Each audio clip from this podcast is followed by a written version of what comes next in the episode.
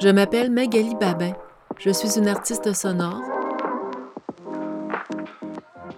Plus spécifiquement, je dirais que je suis une artiste de l'écoute. Je m'intéresse à l'écoute de nos environnements de vie, de travail, l'écoute des espaces naturels ou construits. Je pense que l'écoute attentive peut repositionner nos valeurs dans le sens de notre rapport au monde, à l'autre et à soi.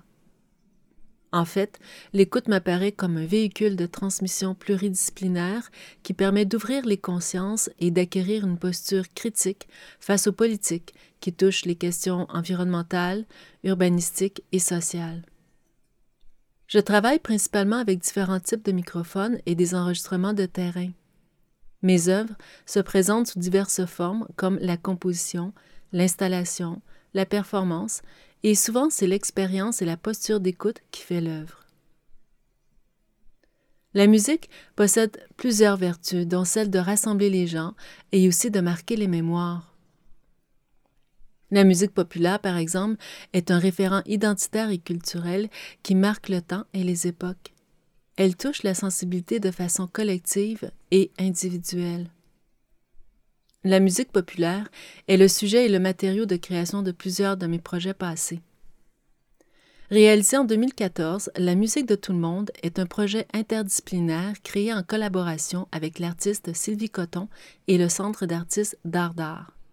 Le projet a consisté à aborder les résidents et résidentes du complexe des habitations Jeanne-Mance, situé au centre-ville de Montréal, pour leur demander quel était leur prénom et quel était le titre de leur musique préférée. Le but de cette cueillette fut de réaliser une émission radiophonique de 21 heures consécutives, diffusant le choix musical préféré des résidentes et résidents. Une création sonore fut également réalisée à partir de l'enregistrement de la récitation des 290 prénoms des personnes rencontrées. La musique populaire est également au cœur du projet Prêter l'oreille, qui a été réalisé en 2015 suite à une résidence de création dans un CHSLD.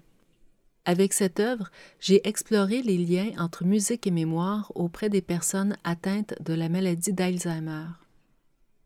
En écoutant avec elles des musiques qui ont habité leur jeunesse, j'ai réalisé à quel point la musique est un objet relationnel capable de briser l'éloignement et l'isolement.